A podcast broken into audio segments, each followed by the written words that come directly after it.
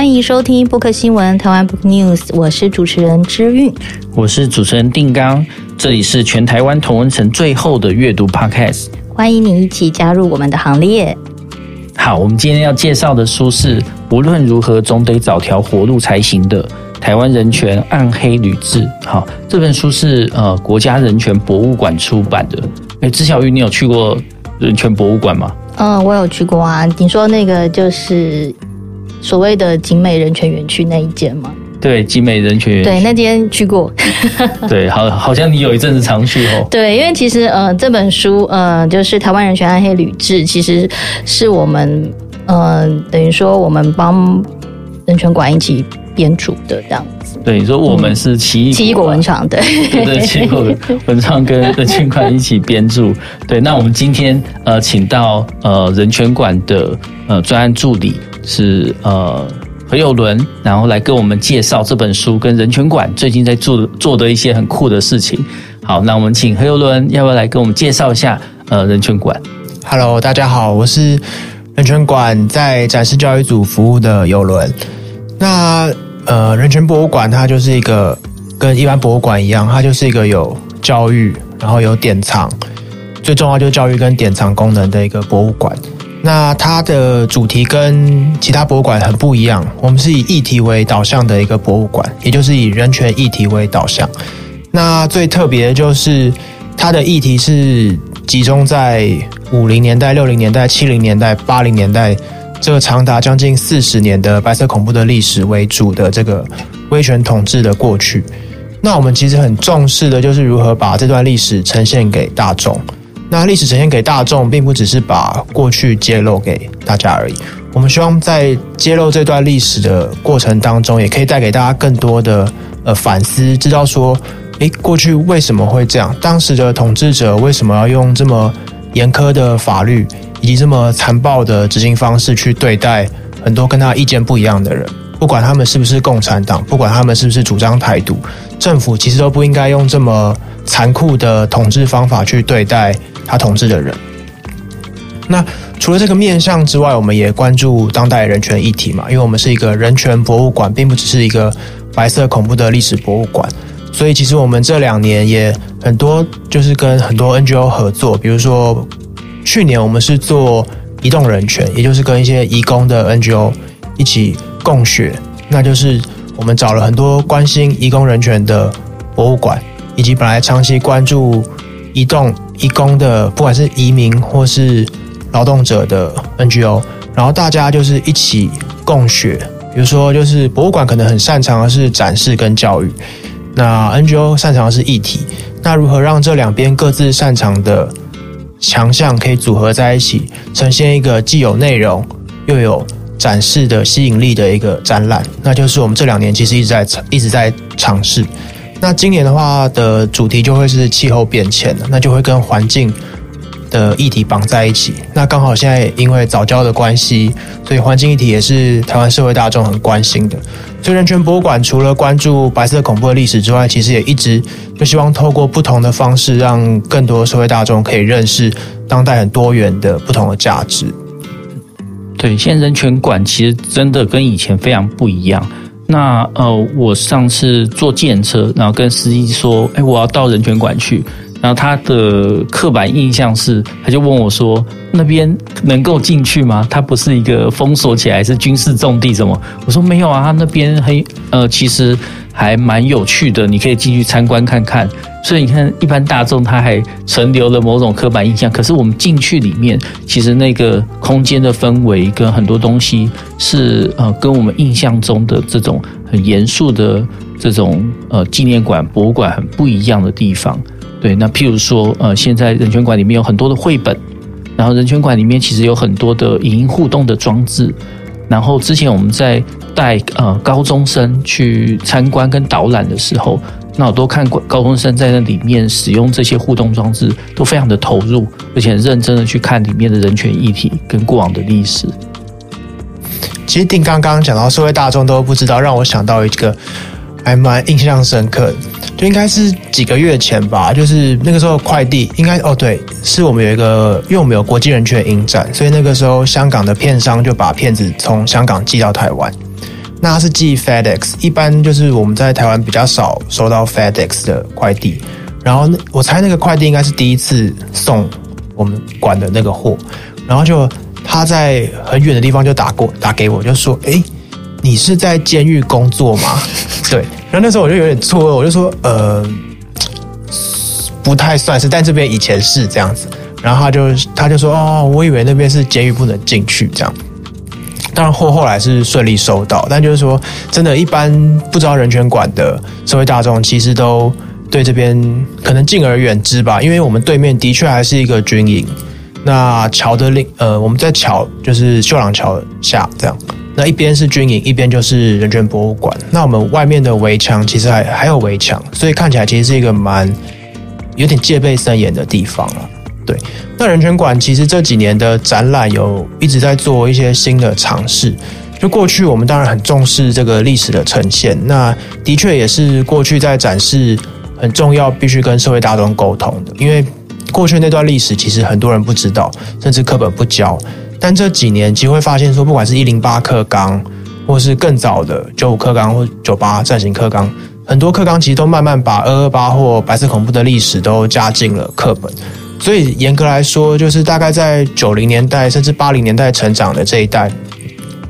在我们成长过程当中，其实都会已经看到。不管是二二八或是白色恐怖相关的描述，尽管对于白色恐怖的认识可能就是只是雷震的自由中国事件，又或者是美丽岛事件，但至少这些事情其实对大家是熟悉的，课本都会提到。所以来到景美人权博物馆的时候，你就会看到很多相应的展示。但在这几年，我们其实就会发现说，这样的展示其实对于社会大众来说，已经可能不足够了。那其实也跟当然台湾这几年在展览的这个。需求上会不太一样，因为这几年的展览其实很重视的是一个互动性。那你就算展览的内容再多，当你没有办法吸引到社会大众对这个展览的眼目光的时候，你很容易就就是等于故事根本说不出去了。即便你讲的再好，但是没有人听。所以这几年其实我们就在想说，如何在讲一个好听的故事的前提之下，可以让展览做得更吸引人。所以。呃，不管是言论自由日特展，或是这几呃这一两年我们很重视儿童人权的部分，我们在各种特展都会加入很多互动的装置。那这个互动的装置，当然前提就是它必须是有趣的，然后它也是呃对社会大众，不管每个年龄层，它都会有对它都有吸引力，然后它都可以操作。对，那这是最基本，就是可能一些简单的互动啦。那再来就是。呃，园区因为它跟历史的空间紧密的结合，所以我们在展览上其实都必须搭配园区的空间整个氛围。那比如说现在正在更新的这个景美园区主题展，它就是一个以园区的历史为主题的常设展。那除了它介绍白色恐怖的历史之外，它更多的是把整个空间如何呈呈现给大家。那我们都知道，很多时候我们看展览可能只是透过眼睛。那其实，在园区的这个空间看白色恐怖的展览，它接受的就不只是眼睛的视觉而已，它会闻，它可能会闻到一些特殊的气味，比如说潮湿的霉味，它可能会耳朵听到的是可能跟十几二十年，哎，三四十年前被关在这边的政治受难者一样听到的声音，比如说听到隔壁庄进高职升旗的声音，当时就有政治受难者听到，他每天睁开眼睛都会听到庄进高职的学生在升旗。那其实我们就算走进这个押房，也可以听到同样的声音。所以进到一个新的展览的空间里面，我们其实呈现的不只是展览的内容，更多是如何透过身体的感官去尝试、去探索这个地方的空间。对，嗯，对。那其实景美园区它也是一个，嗯，我们会说，呃，不义遗址或人权地景，或是一个史迹点。那这个史迹点，其实，在台湾还有非常非常多。当它不是每一个都像集美园区这么大一个大规模的一个变成一个纪念的空间，可是这些空间其实，在台湾它其实散布的非常的广泛。那那个也跟白色恐怖，它其实是一个非常漫长时间的一个呃不不公义的一个司法审判体制。这司法审判体制从逮捕、侦讯到审判到执行，其实都充满了很多很多的这种违反人权的一些状况。那这些状况，它其实散布在可能台北市的各个点，也散布在台湾的各个点。那这些点，如果我们要呃大规模的或是有系统的去认识的话，那有没有呃一个呃方便的或是有组织的一个什么东西可以参考。好了，我现在要讲的就是这本书啦。对对对，好，那有的人帮我们介绍一下这本书。其实呃，谢定刚的这个说明哈，白色恐怖因为历史非常的长，所以呃很多这个权力实施的空间会随着时间的演变会有不同的。面貌出现哦，比如说最早我们都知道书里面有提到，就是青岛东路三号，就是现在喜来登饭店，它是当时军事审判最重要的地方。那在一九大概六七年左右，当然就是那边就是才呃那边就迁移到我们现在景美的，我们也就是现在国国家人权博物馆的所在地哈。那这个迁移的过程其实就跟土地开发利用有关嘛，就是。不太可能在市中心这么精华的地段再摆放一个这么某种程度上有一点不堪的一个空间哈，所以慢慢的一些重要的军事的这个机关就渐渐迁移到比较远的地方，或是相对边陲的地方。那这个就是一个很重要的一个对于空间的这个都市发展的一个认识。那除了台北市是这个权力的中枢，所以审判通常都集中在这边之外，其实在。全台湾各地都会看到，比如说一些侦讯的地方。通常很多的政治受难者，他们被逮捕之后，会就近在他们被逮捕的地方征讯哦。那这个书中也有写到，就比如说像是在鹿窟，大家知道鹿窟事件，当时整个村庄的居民很多都被逮捕，村民都被逮捕之后，可能就是他们就是在鹿窟蔡庙那边作为一个临时的征讯地点。那比如说像是执行的空间，当时很多执行除了在台北的军事军人监狱之外，其实移送到很远的地方，比如说像是在绿岛，我们都知道有新生训导处。那后来晚比较晚一点，就是送到太原。那太原因为后来爆发太原事件之后，又重新把政治犯移到绿岛，那就盖了一个绿洲山庄。其实这个都是每一个空间它的形成以及它最后长成什么样子，都可能跟前一。前一个时期到底发生什么事会有关联的？那如何按图索骥去知道每个空间的历史，以及它为什么长成这样子，其实都需要蛮长时间的调查。比如说，我们可能会知道说，在很多受难者的口述里面，都会听到有个地方叫北所，但北所到底是什么？它具体的范围在哪？其实我们现在完全没有办法真的可以知道。那凭着受难人提到的，就是当时，呃，这个是孤家。就是孤言碧霞他们，因为掩护了吕赫若，左翼的文学家，所以他就是也被抓。那他家的这个，他家的这个铁工厂，大龙铁工厂就被充类似充公了。那所以这个空间，我们就可以慢慢去摸索，就是说它的范围到底在哪里。那其实大家可以就知道说，北所其实就在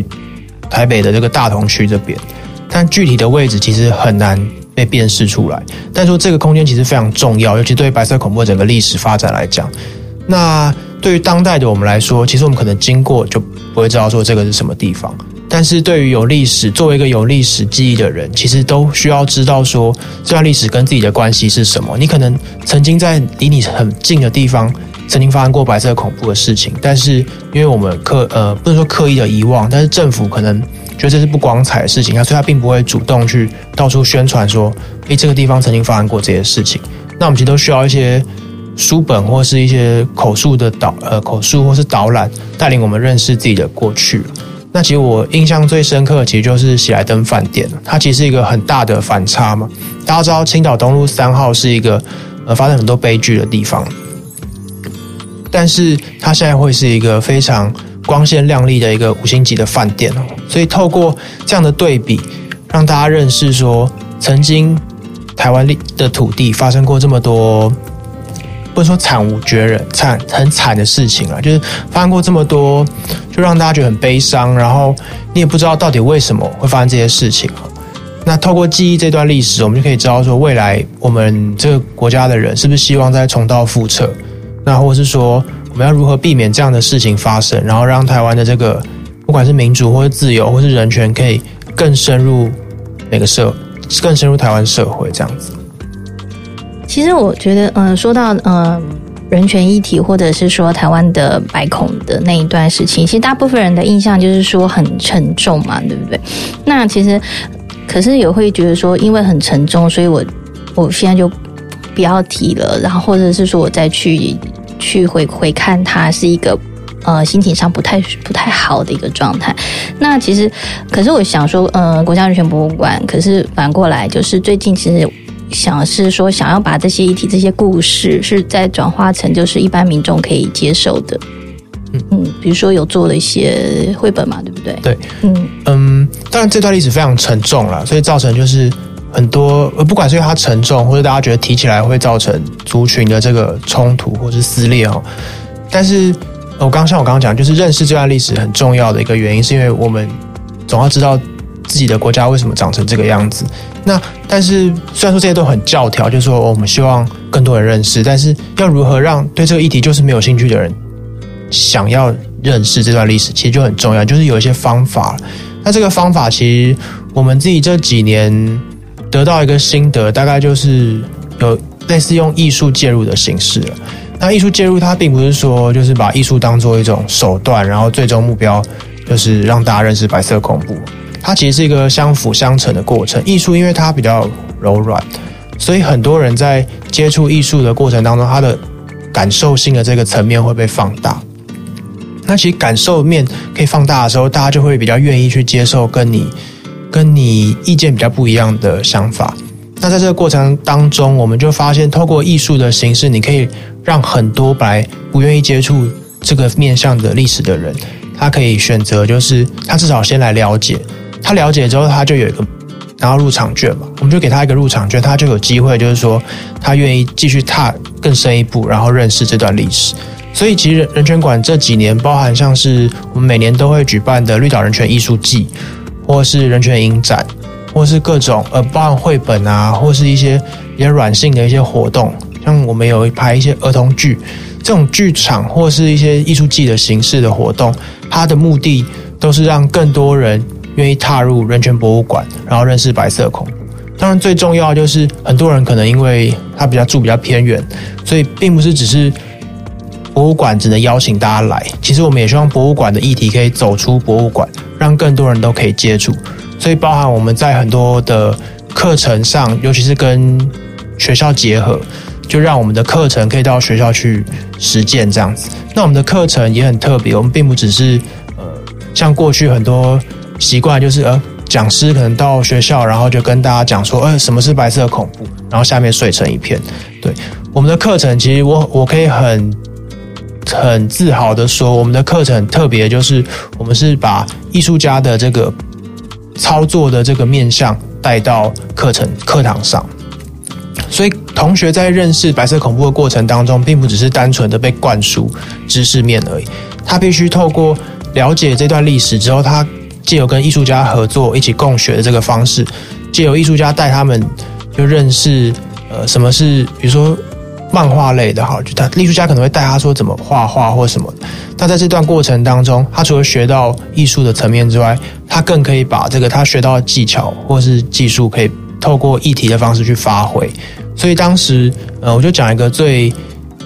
最印象令我深刻的，就是我们当时有做了一个离开房间之后的课程。那那个课程就是让呃同学在课堂上回想自己房间的模样。然后用贴纸把自己房间贴出来，所以每个人都会有一个自己房间的样子。然后后来我们就是让大家把自己的房间拼成一大个一一一一块区域这样子，然后每个同学自己介绍自己的房间之后，就走进那个圆圈。那在这个介绍的过程当中，其实就是一个让同学回想自己的房间。这个回想的过程，其实跟政治受难者他们被关之后，在狱中回想自己的生活是非常类似的。那借由这个回想过程，然后大家就慢慢的，很多人聚集在一个小小的空间之后，聚集聚集在这个很小的空间之后，他们就可以，就是他们的身体就会身体感就会非常的紧密。这个身体感的紧密的感觉，其实也是某种程度上也是我们想要复制白色恐怖当时在看守所很多政治受难人都会回忆的，就是在拥挤的空间里面，大家彼此生活的感觉。那其实同学在这个过程当中，他并不会马上就知道自己为什么要这样做，所以其实有些同学可能会多少有一些反弹，比如说他们可能在呃身体的感受上，他不喜欢这么近，因为这个其实打破了人跟人的社会距离哈。那我们就是呃，虽然说这样可能是有一点半强迫式的，但是在最后请同学分享的时候，我们就会告诉同学说：“诶，我们当时为什么这样操作？”那同学在体验过之后，他就马上就知道说：“哦，原来这个操作、这个感受，其实跟白色恐怖的关系是非常紧密的。”所以后来课程结束之后，有非常多同学给我们的回馈都是说，他从前学白色恐怖，他没有想到可以用身体的感受去学习白色恐怖。那这个这个回馈其实对我来说是非常重要，因为他告诉我们说，认识白色恐怖并不只是透过知识的认识，而是一种体验。对，那我们并不是要复制当时的情景，而是让同学大概有一个想象，说原来白色恐怖是这样的感觉。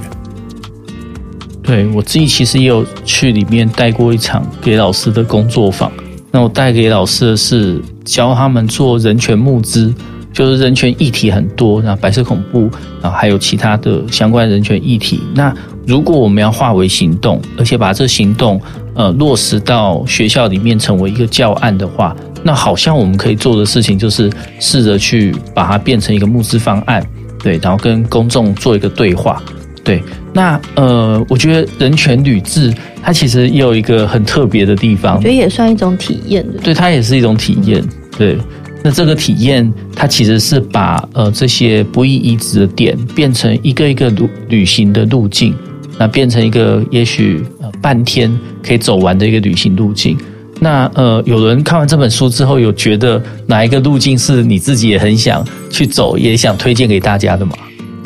我自己当然会，心目中会有一些很。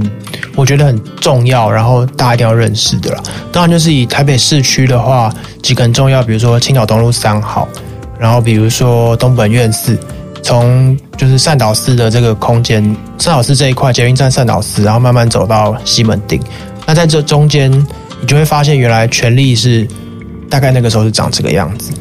这是一个，当然是一个比较没有脉络性的，但是就是空间重点是。但是如果你想要体验政治受难人在受难过程当中他们过去走过的路的话，那当然就是会有一条很经典的，就是从青岛东路三号，然后步行到华山转运站。那当然这段过程就是政治受难者在呃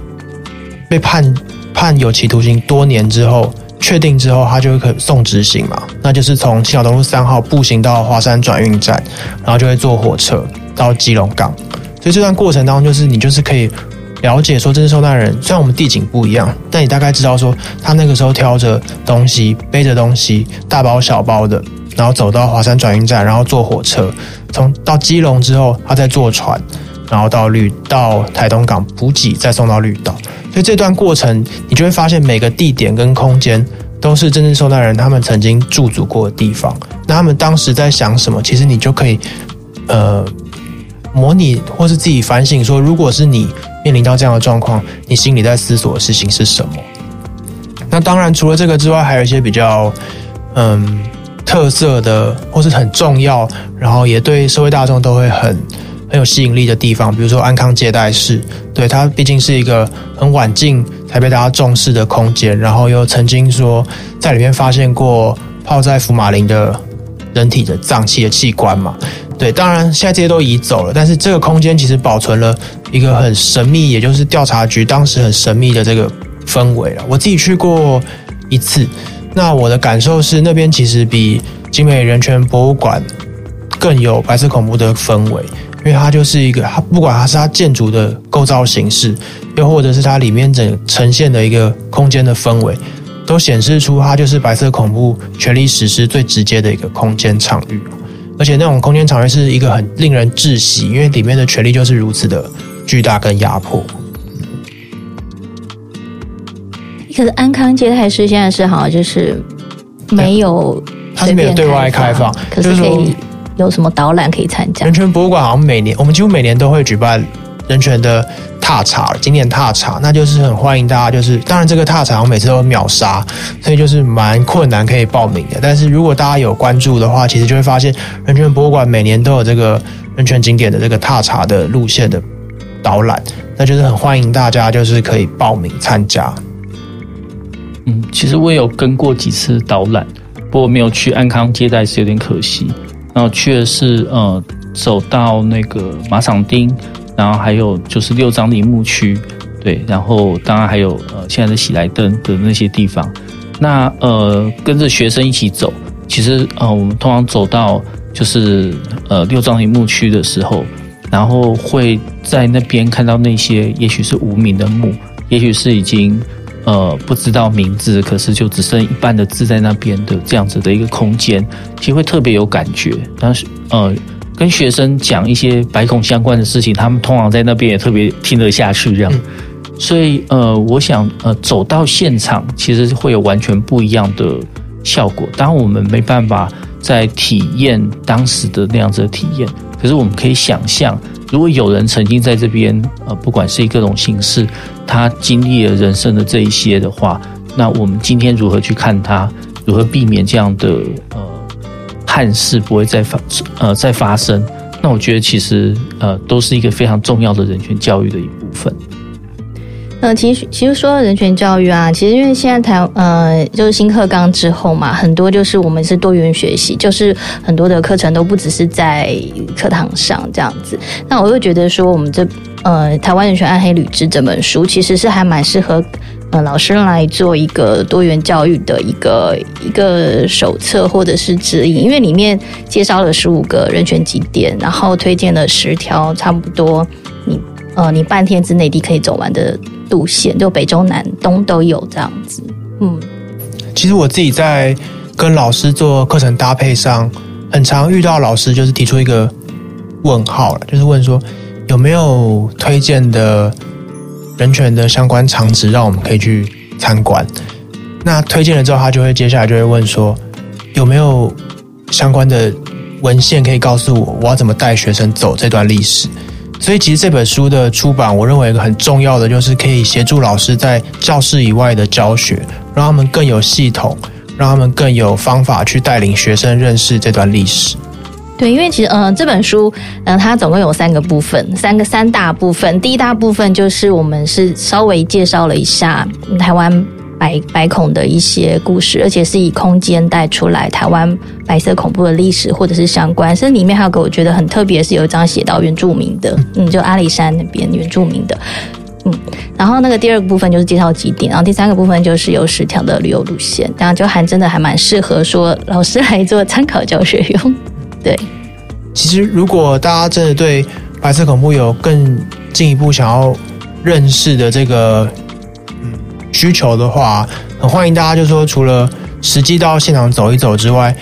必须一定要来国家安全博物馆一趟，因为来国家安全博物馆，你才会知道说原来很多事情是可以被串在一起的。你有时候透过书本，你可能很难自己建构一套呃一个